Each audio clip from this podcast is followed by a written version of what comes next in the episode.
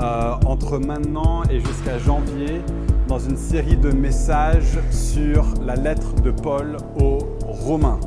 Euh, ce qui est, à mon sens, une très bonne nouvelle, mais je pense que ce serait bien qu'on prenne un petit peu de temps, première slide, à expliquer pourquoi, d'une part, on ferait une série sur un livre. Alors, on en a déjà fait, hein, mais on s'est dit, ce serait habituellement, on n'a pas pris le temps d'expliquer pourquoi on fait ça.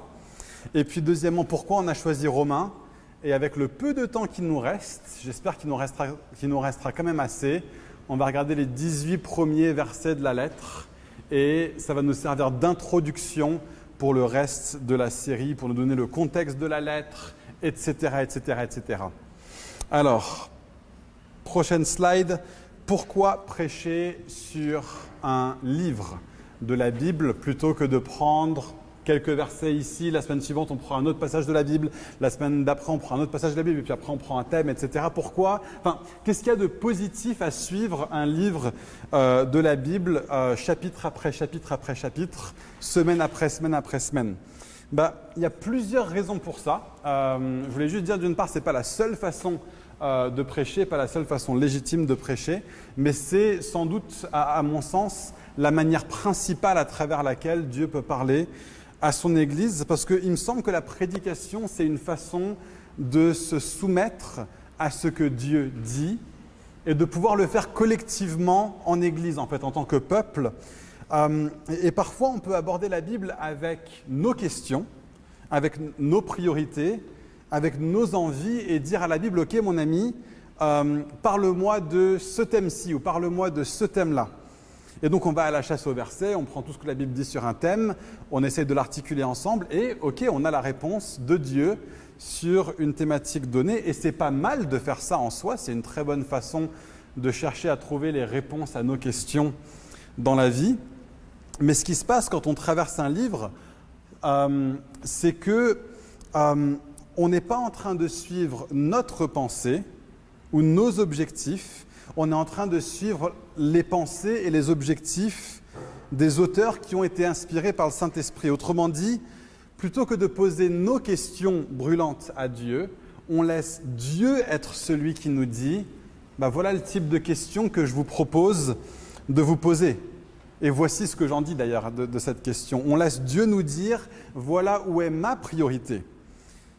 Et donc je te propose de cultiver le jardin de tes pensées avec ce genre de thème-là, ce genre euh, d'idée-là. Laisse-moi te transformer non seulement dans les réponses aux questions que tu te poses, mais laisse-moi aussi transformer le genre de questions que tu vas venir et que tu vas poser.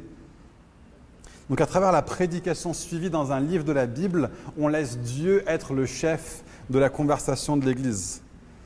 Alors un des inconvénients, euh, c'est qu'on va se retrouver d'une semaine sur l'autre à être sur des textes qui vont dire des choses assez similaires. Hein. Je pense qu'on l'a vu dans un Corinthien, on se retrouvait souvent à dire la même chose ou à parler des thèmes similaires d'une semaine sur l'autre. Mais je pense que c'est important qu'on comprenne que la, croissance en tant que chrétien, c'est pas exactement comme lire un livre. Tu vois, enfin, peut-être quelqu'un va dire, est-ce que tu as déjà lu tel livre, tel roman? Et tu vas dire, oui, je l'ai déjà lu, donc je n'ai pas besoin de le relire, parce que je l'ai déjà lu, je le connais. Ou c'est pas comme regarder un film, tu vois, quand Rebecca et moi, on, on essaie de décider quel film on va regarder et que je propose un film qui m'a l'air intéressant. Si Rebecca me dit, bah, je l'ai déjà vu, ça clôture plus ou moins la conversation. C'est pas ce film-là qu'on va regarder ce soir, parce qu'elle l'a déjà vu.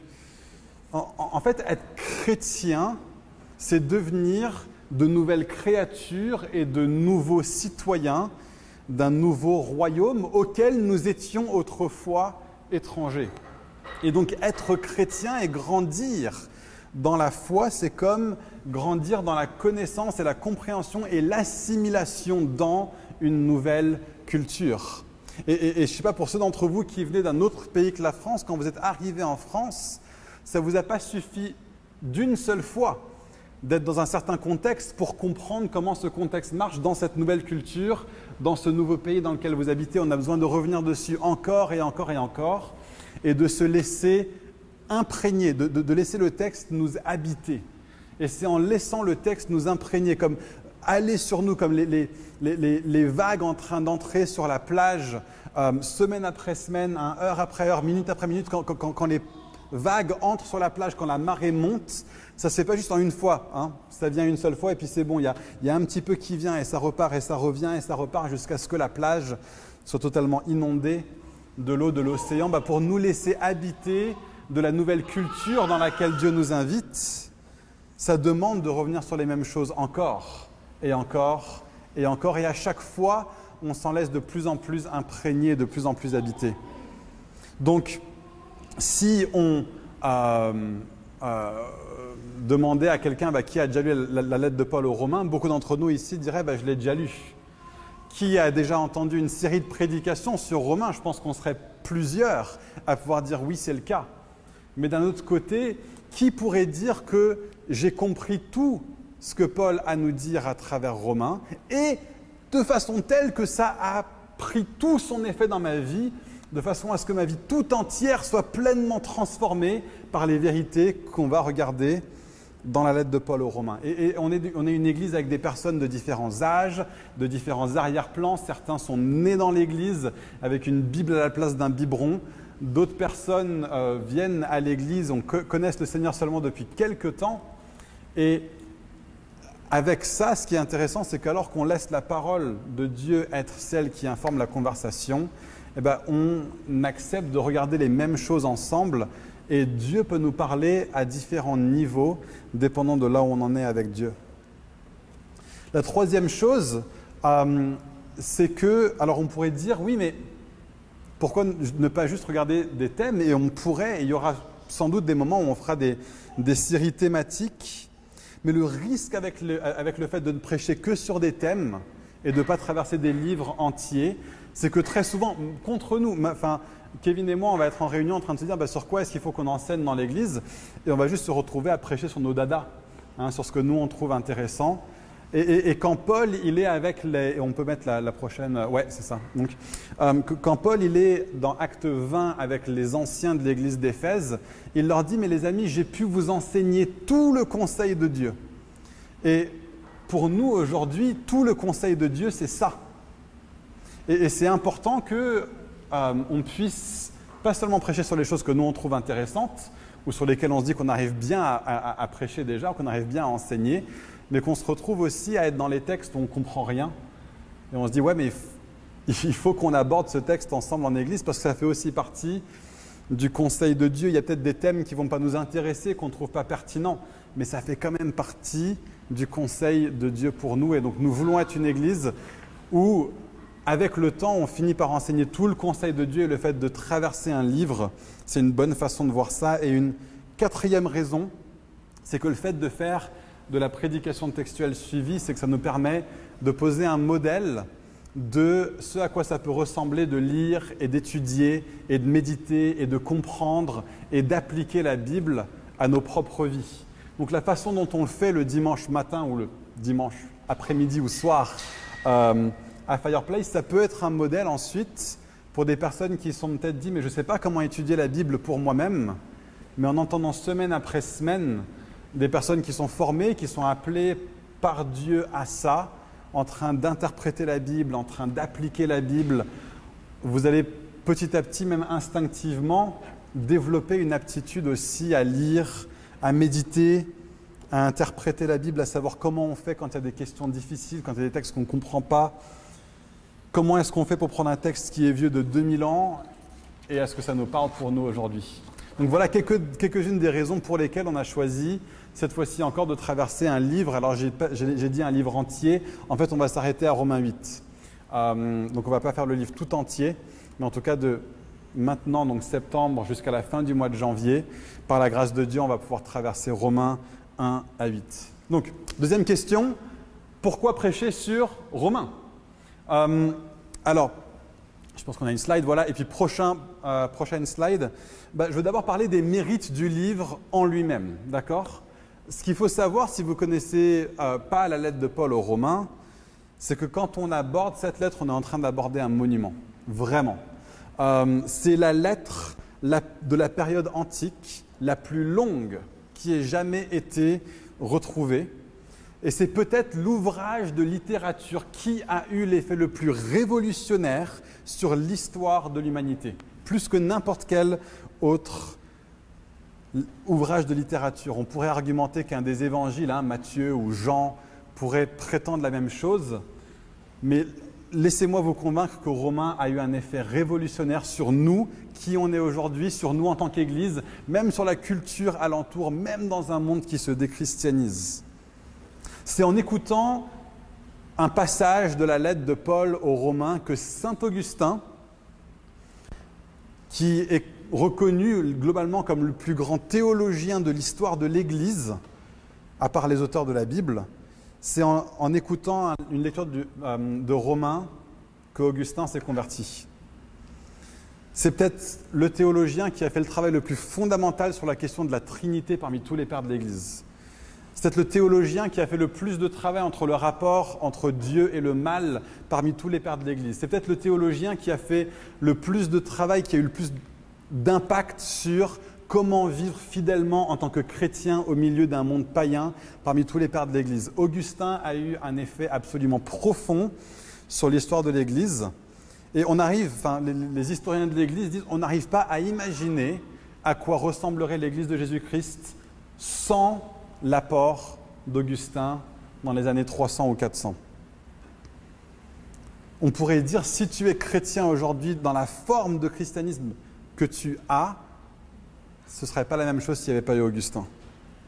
Deuxième personne, c'était en lisant un texte de la lettre de Paul aux Romains, d'ailleurs un texte qu'on va lire cet après-midi, que Martin Luther a reçu la révélation que nous étions sauvés par la foi en dehors des œuvres de la loi et que par sa mort à la croix, eh ben, la justice de Dieu qui nous est donnée à travers le fait que nous croyons en lui et pas à travers l'obéissance à des règlements stricts de la loi de l'Ancien Testament.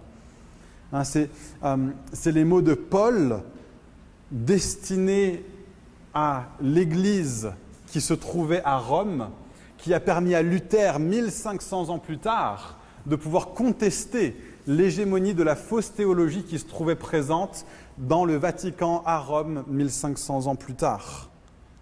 Si nous aujourd'hui on a cette liberté de croire que nous sommes justifiés non pas par nos œuvres, non pas par une obéissance scrupuleuse et rigoureuse aux œuvres de la loi, mais par la foi que nous plaçons en Jésus-Christ. Et par cette foi, les œuvres de Jésus sont mises à notre compte pour que sa justice devienne notre justice. Ça, on ne le confesserait pas sans Luther.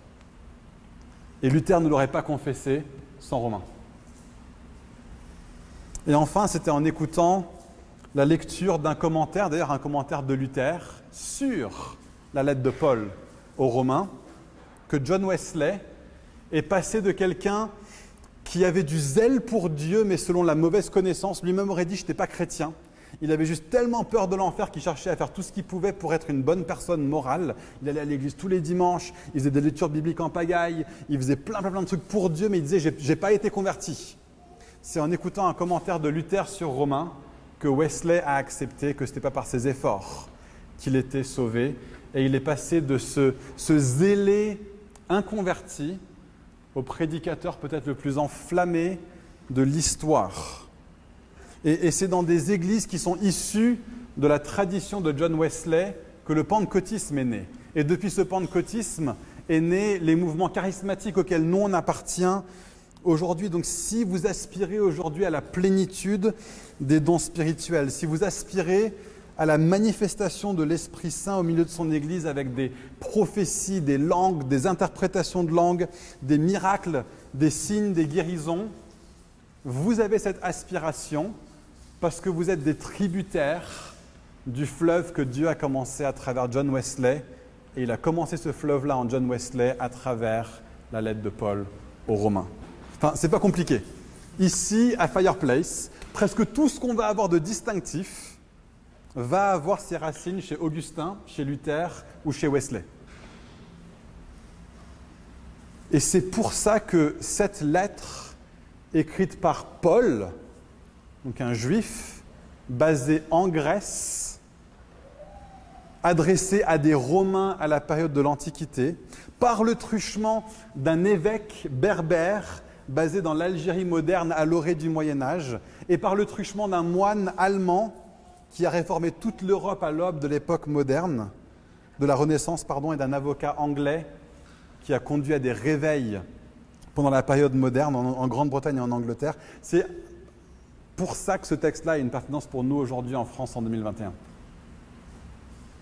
Romain, c'est une lettre absolument gigantesque d'importance. Et c'est un privilège de pouvoir le regarder ensemble en tant qu'Église. Mais ce n'est pas que ça.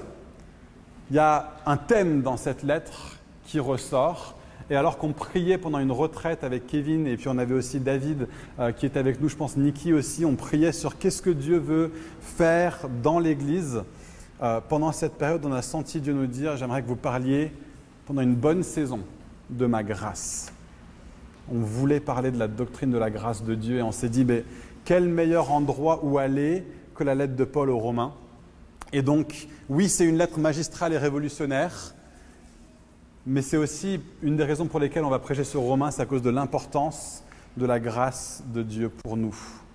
Et ce qu'on veut chercher à, creuser et à montrer semaine après semaine après semaine, c'est la différence que fait la grâce de Dieu dans nos vies à tellement, tellement, tellement de niveaux. regarder la grâce de Dieu ensemble, ça va changer comment on se voit les uns les autres, comment on peut comprendre le fait qu'on est des personnes imparfaites, qui traitons avec des personnes imparfaites dans l'Église. Ça va nous aider à mieux gérer nos échecs personnels et à mieux gérer les échecs des personnes qu'on a en face de nous. Ça, on le verra dans Romains 1 et 2, et c'est David qui va prêcher là-dessus dimanche prochain. Puis on va regarder comment Dieu se positionne, lui, vis-à-vis -vis de nous, malgré le fait qu'on est des personnes en profond échec.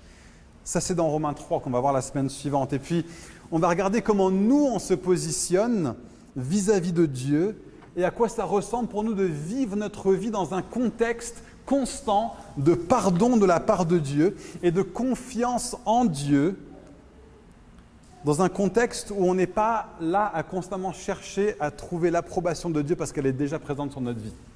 Ça, c'est Romains 4. On va regarder comment Dieu a remué ciel et terre pour qu'on vive une relation proche de lui. Ça, c'est Romains 5.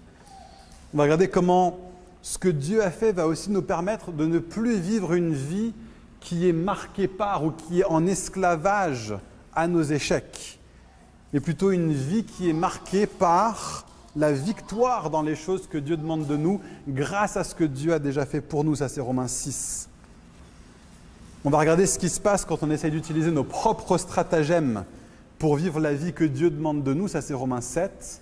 Et enfin, on va regarder comment on peut s'appuyer sur Dieu dans chaque chose pour être les personnes que Dieu veut qu'on soit, et ça c'est Romains 8. En gros, on va voir une série de vérités, semaine après semaine après semaine, qui, si on arrive à les intégrer même un petit peu plus, on va marcher dans la liberté même un petit peu plus. Dieu aspire à ce que son Église soit remplie d'hommes et de femmes qui jouissent et qui bénéficient de la liberté qu'il nous a acquise à travers sa croix. Pas seulement de nous libérer de la culpabilité de nos fautes et de nous donner l'accès à la vie éternelle, ce qui serait déjà un cadeau largement suffisant, mais il a, à travers sa croix, il nous a positionnés pour pouvoir avoir accès à la vie de Dieu en nous à travers le Saint-Esprit et tout ce que ça implique. Il a fait tout ça pour que nous ne soyons plus marqués par l'emprisonnement au péché, mais pour que nous soyons libérés de la puissance du péché pour marcher en nouveauté de vie. Vous savez, je pense pour beaucoup d'entre nous, parfois on peut se dire, je suis chrétien et je crois en Dieu et je crois en sa Seigneurie, j'accepte, je me suis converti, mais c'est vrai qu'être chrétien, c'est une galère. C'est vrai que c'est une lutte en fait. la vie avec Dieu est difficile. La vie avec Dieu, c'est une lutte constante. Il me semble que la lettre aux Romains, et je prie par sa grâce que Dieu nous permette de le voir, Dieu veut nous emmener dans une autre expérience de la vie chrétienne. Que la vie et la marche avec Dieu n'a pas besoin d'être quelque chose qui soit synonyme de lourdeur, mais synonyme de légèreté. Non pas quelque chose qui soit synonyme d'angoisse, mais synonyme de paix. Non pas quelque chose où on soit constamment en train de se poser mille questions, mais plutôt une relation avec Dieu qui est marquée par une liberté, non pas une vie où on a constamment à avoir peur de l'échec, mais une vie dans laquelle nous pouvons marcher dans ce que Jésus a prévu pour nous. Il y a, des, dimensions de liberté dans la vie chrétienne qui sont à notre portée et à notre disposition. Et la lettre de Paul aux Romains nous montre, chapitre après chapitre après chapitre, à quoi ressemble cette liberté et il nous invite à entrer dedans. Dieu est heureux et prêt, empressé à donner et à donner et à donner librement, gratuitement et joyeusement. Voilà qui est le véritable Dieu du monde. Et tout autre Dieu qui a été inventé, souvent dans, nos propres cœurs, hein, le cœur humain est tellement profondément légaliste, c'est-à-dire qu'il cherche à vivre sa relation avec Dieu par un système de mérite, tellement, même, enfin, je pense nous tous, on retombe tellement facilement dans une sorte de système de méritoire, de méritocratie. Mais Dieu n'est pas comme ça et ne fonctionne pas de cette manière-là. Et plus on le voit, on le comprend, on le sait, on le sent, on le vit, plus on rentre dans la liberté. C'est ça qu'on a à cœur pour cette série dans Romains. Ça va? Enfin, vous êtes un peu enthousiaste vis-à-vis de ça? Ouais Un peu content? Bon, c'est bien.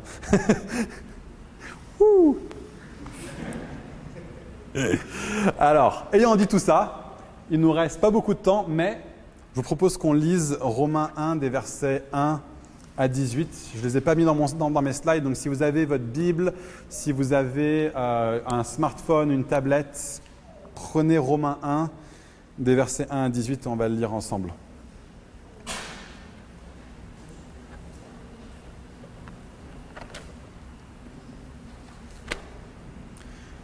De la part de Paul serviteur de Jésus-Christ, appelé à être apôtre, mis à part pour annoncer l'évangile de Dieu. Cet évangile, Dieu l'avait promis auparavant par ses prophètes dans les saintes écritures. Il concerne son Fils, qui, en tant qu'homme, est né de la descendance de David et qui, du point de vue de l'Esprit Saint, a été déclaré Fils de Dieu avec puissance par sa résurrection, à savoir Jésus-Christ notre Seigneur. C'est par lui que nous avons reçu la grâce d'exercer le ministère d'apôtre pour conduire en son nom des hommes de toutes les nations à l'obéissance de la foi. Et vous en faites partie, vous aussi, qui avez été appelés par Jésus-Christ, à tous ceux qui sont à Rome bien-aimés de Dieu, appelés à être saints, que la grâce et la paix vous soient données de la part de Dieu notre Père et du Seigneur Jésus-Christ. Tout d'abord, je dis à mon Dieu, par Jésus-Christ, toute ma reconnaissance au sujet de vous tous, parce que dans le monde entier, on parle de votre foi. Dieu, que je sers de tout mon cœur en annonçant l'évangile de son Fils, mais témoin que je fais sans cesse de vous mention dans mes prières. Constamment, je lui demande d'avoir enfin, dans le cadre de sa volonté, le bonheur d'aller chez vous. Je désire en effet vous voir pour vous communiquer un don spirituel afin que vous soyez affermis, ou plutôt afin que nous soyons encouragés ensemble chez vous par la foi qui nous est commune, à vous et à moi. Je ne veux pas que vous ignoriez, frères et sœurs, que j'ai souvent formé le désir d'aller chez vous afin de récolter du fruit parmi vous, tout comme parmi les autres nations, mais j'en ai été empêché jusqu'ici. Je me dois à tous, civilisés ou non, sages ou ignorants. Ainsi j'ai un vif désir de vous annoncer aussi l'Évangile à vous qui êtes à Rome. En effet, je n'ai pas honte de l'évangile de Christ. C'est la puissance de Dieu pour le salut de quiconque croit. Du juif d'abord, mais aussi du non-juif. En effet, c'est l'évangile qui révèle la justice de Dieu par la foi et pour la foi. Comme cela est écrit, le juste vivra par la foi. Alors vous en rendrez compte alors qu'on traverse Romain la lettre est dense. je dois être sélectif dans ce que je vais dire dessus, d'autant plus qu'on a eu une tellement longue section introductive aujourd'hui. Donc j'ai 10-15 minutes max euh, pour faire ressortir quelques petites choses, mais qui sont absolument capitales dans ces versets. La première chose, dans ces premiers, tout premiers versets, les cinq ou six premiers versets, c'est qu'on doit se rendre compte que dans le contexte auquel Paul écrit, il est en train de s'adresser aux Romains, mais en fait, il a le viseur braqué sur quelqu'un d'autre que les chrétiens de l'Église de Rome. Vous savez, parfois, vous êtes dans une conversation avec quelqu'un, peut-être en groupe, et tu sens qu'il y a une personne qui est en train d'être visée par des commentaires. Tu sais, ils ne le disent pas tout à fait avec tous les mots, mais tu sens à travers des sous-entendus, à travers des façons de ne pas dire les choses, qu'on est en train de parler d'une situation sans le dire. C'est ce qui est en train de se passer dans les premiers versets de la lettre de Paul aux Romains. Paul commence en se présentant comme un apôtre. Alors un apôtre dans le contexte de l'époque, c'est pas n'importe quoi. Nous pour nous aujourd'hui, c'est un mot très religieux, à l'époque, c'était un mot très politique. Un apôtre dans le contexte, c'est quelqu'un qui est envoyé par un roi conquérant pour mettre en place la culture de son royaume dans un nouveau pays conquis. Et donc Paul, il vient et il se présente comme ça, normal, à l'église de Rome, je suis un apôtre. Je viens de la part envoyée par un roi victorieux pour mettre en place une nouvelle culture au milieu de votre culture. Hein, en gros, il y a un royaume terrestre, hein, Rome, un grand empire. Et Paul, il arrive en mode, enfin, faites gaffe les gars, j'arrive. Hein, imaginez que le chef de la propagande d'un pays avec qui on est en guerre, se présente à nos frontières ici en France. Comment est-ce qu'on vit la situation? On sait qu'il a quelque chose en tête. Et bien Paul, c'est ça. Quand il se présente comme apôtre, il est en train de se présenter comme le, le, légat plénipotentiaire de Jésus-Christ qui débarque et qui a un truc à dire. C'est ça que Paul dit quand il se présente comme apôtre. Et ce qu'il a à dire, c'est pas n'importe quoi. Son message, c'est un message d'un type très précis c'est un évangile. Alors à nouveau, pour nous, c'est un mot religieux, évangile. Bah, à l'époque, c'est un mot politique. Pour nous, évangile, ça veut dire en gros quatre points qu'il faut que je croie pour pouvoir finir au paradis plutôt qu'en enfer. C'est ça pour nous l'évangile, hein, dans notre langage chrétien. Mais à l'époque, l'évangile, c'est un message qui concerne un roi. Donc, quand un roi partait en, en campagne, et qui gagnait, il renvoyait une lettre à, son pays natal pour expliquer qu'il avait gagné. Cette lettre s'appelait un évangile. Paul est très clair d'ailleurs sur celui qui a édité l'évangile. Qui est le grand roi? Ben, Il dit au chapitre 1, verset 1, l'évangile de Dieu. C'est Dieu qui est roi. Et l'évangile, verset 2, concerne qui? Qui, est le, prince victorieux qui est mis en place à travers cette victoire? C'est son fils, c'est Jésus-Christ. Il, il, dit il y a des prophéties anciennes qui l'annonçaient. Et il vient dans la lignée royale de David, qui était le plus grand roi de toute la lignée d'Israël. Et comment est-ce qu'il a gagné la victoire ben, Il l'a gagné, verset 4, par sa résurrection, rien que ça. Il a été cloué à la croix, les puissances juives et romaines l'ont cloué à la croix, mais l'Esprit de Dieu a réglé la question. Cet homme qui était traité comme un criminel a été déclaré fils de Dieu avec puissance lorsque l'Esprit l'a fait ressusciter des, des morts. Il est allé, l'Esprit Saint, au tombeau du Christ crucifié, et il a fait que la défaite apparente du Fils est en fait sa victoire tonitruante sur toutes les, toutes les puissances du monde. Peu importe les empereurs dans les différents pays du monde, en allant à sa mort, c'était à l'empereur de cette planète, celui de, qui était l'empereur de cette planète, Satan, que Jésus est allé, contre qui Jésus est allé au combat. Et pendant trois jours, il n'a fait que se tenir la main tendue en me disant maintenant tu me donnes les clés de la mort et du séjour des morts. Et au bout de trois jours, Satan était vaincu.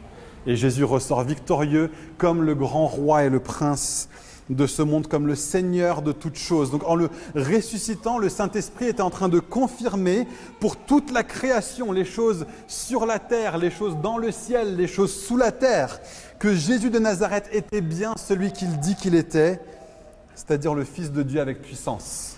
Christ le Seigneur. Voilà qui est Jésus, voilà qui concerne l'évangile de Dieu. Et donc tous ces mots, apôtre, évangile, Fils de Dieu, Christ, Seigneur, c'est des mots clés dans le langage de l'époque. Ils nous font savoir que Paul est en train d'écrire aux chrétiens de Rome, mais au moins dans les premiers versets, il a quelqu'un d'autre dans le collimateur. En fait, Paul écrit en l'an 57 après Jésus-Christ. Et à cette époque-là, on est dans une sorte de cycle impérial, hein, plusieurs empereurs à la suite, où les empereurs sont en train de se montrer de plus en plus prestigieux. Ils ont adopté depuis une bonne cinquantaine d'années maintenant une sorte de nouvelle croyance, ça s'appelait l'apothéose. L'apothéose, c'était la croyance que quand un empereur mourait, il devenait divin. Et à l'époque où Paul écrit Romain, c'est Néron qui est empereur. Voici certains des titres que Néron s'est donnés, qu'on a retrouvés sur différentes inscriptions. Néron César le Seigneur.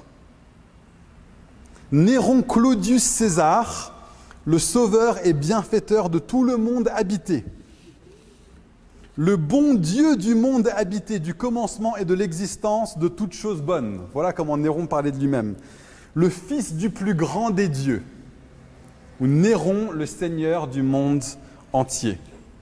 Et c'est là que Paul, l'apôtre d'un autre empire, le légat d'un autre royaume, vient pour écrire une lettre aux citoyens de la ville impériale, Rome il vient, en fait, il lance cette lettre comme une sorte de, bombe dans le jardin de l'empereur. Il est en train de dire Jésus est Seigneur et Néron ne l'est pas.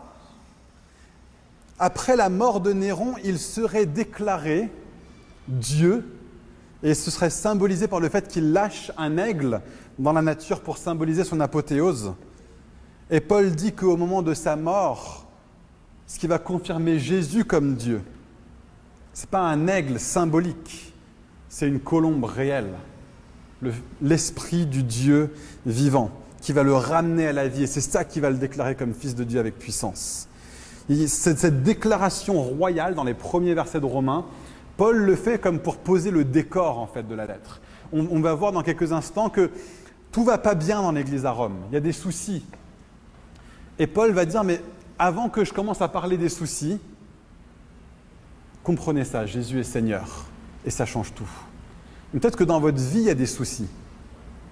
Et peut-être que ce que Paul voudrait nous dire à nous, c'est comprenons nos soucis dans le contexte du fait que Jésus est Seigneur. Je crois vraiment que c'est quelque chose qu'il veut nous dire en tant qu'Église ce matin. On vit dans un monde d'une complexité pas possible, avec des, cycles politiques qui sont inquiétants de façon pas possible. J'étais à la braise euh, chez nous jeudi soir et puis j'étais avec des gens profondément plus intelligents que moi qui parlaient de leur travail dans un grand cabinet de conseil financier, un autre qui fait des projets pour un groupe aérospatial, une autre qui travaille pour un cabinet de régulation et de conseil pour les plus grandes puissances économiques du monde. Et moi, j'étais en train de me dire, purée, ce que moi je fais dans la vie, c'est tellement insignifiant. Et, je sentais, alors que je me disais ça dans ma tête, je venais juste en fait de, replonger dans Romains 1 en fait.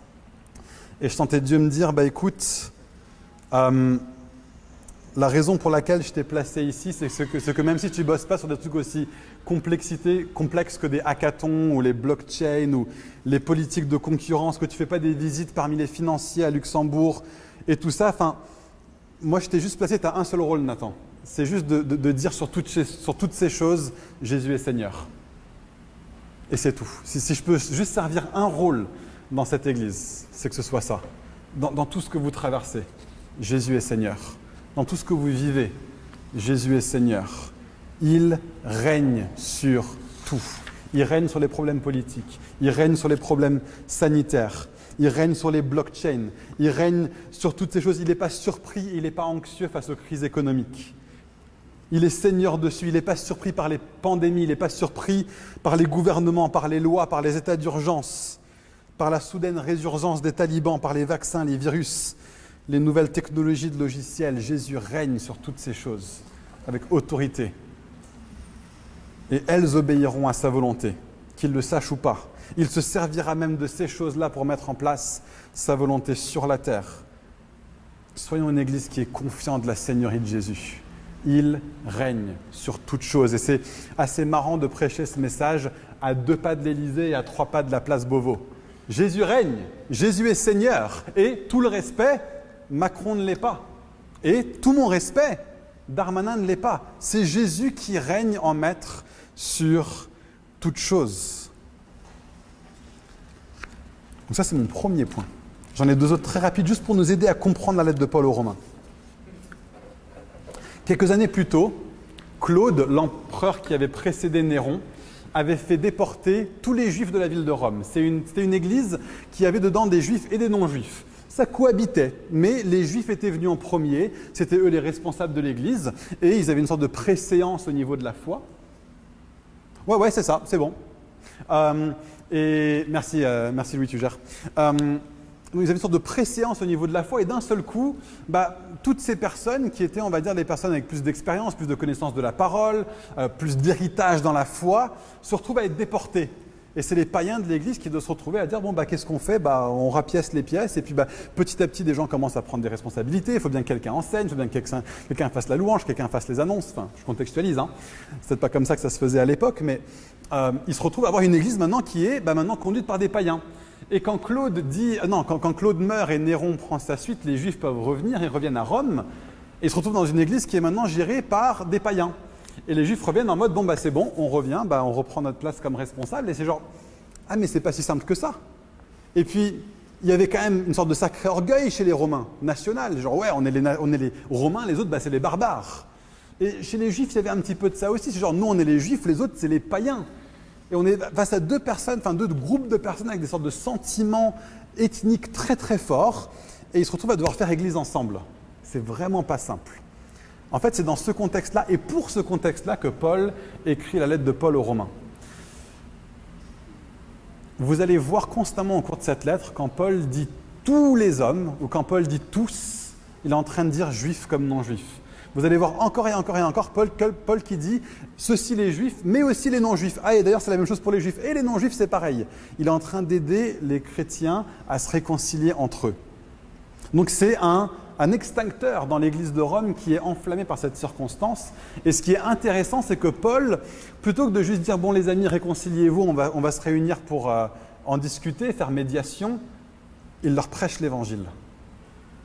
C'est la euh, présentation la plus complète de l'évangile qu'on ait dans toute la Bible. Et il ne le fait pas juste parce que ça l'amuse de prêcher l'évangile. Il le fait parce qu'il sait que c'est la réponse au problème dans l'église de Rome. Et donc, deuxième application pour nous, peu importe ce que vous traversez, il me semble que la lettre de Paul aux Romains nous enseigne qu'une plus grande connaissance et une plus grande compréhension de l'Évangile est la solution apportée par Dieu dans la Bible à toutes ces choses qui font qu'on n'arrive pas à avancer. Tellement souvent, c'est le fait qu'on n'a pas suffisamment intégré les vérités de l'Évangile qui font qu'on n'arrive pas à avancer. Et c'est pour ça que quand il est face à un problème ethnique dans l'Église, Paul l'aborde pas en parlant d'abord de l'ethnicité. Il vient et il l'aborde en parlant de l'Évangile. Et c'est la même chose pour toutes les situations dans notre vie. J'avais un troisième point, mais en le regardant, il n'est pas si important que ça. Euh, donc, comme j'ai déjà dépassé mon timing, bah, je propose qu'on s'arrête là. Euh, et donc, j'aimerais juste finir en priant. Et puis, euh, on en finit là pour aujourd'hui. Tu veux vivre autre chose après ou? Il y a autre chose après Ok, ça marche. Bah, juste souvenons-nous de ces deux points une des clés pour nous pour avancer dans la vie, c'est cette confiance et cette conscience que Jésus est Seigneur. Et c'est une compréhension et une intégration profonde des vérités de l'évangile de Dieu. Et c'est ça qu'on va traverser dans les semaines qui viennent. Donc Seigneur, je veux te dire merci pour cette lettre. Merci parce que tu nous rassembles en tant qu'Église et tu vas nous parler à travers Romains. Je veux te dire merci à l'avance pour ça. Je te, je te demande que tu Fasse de nous des hommes et des femmes qui soyons constamment, puissamment rappelés de cette réalité que tu es Seigneur et Maître sur toute chose, que tout est sous tes pieds. Même si tous et tout n'agit pas encore comme si ça t'était soumis, tu règnes et tu es souverain sur toutes choses. Et donc je veux te dire merci pour ça, Seigneur. Gloire à ton nom, Seigneur Jésus, dans l'Église pour les siècles des siècles.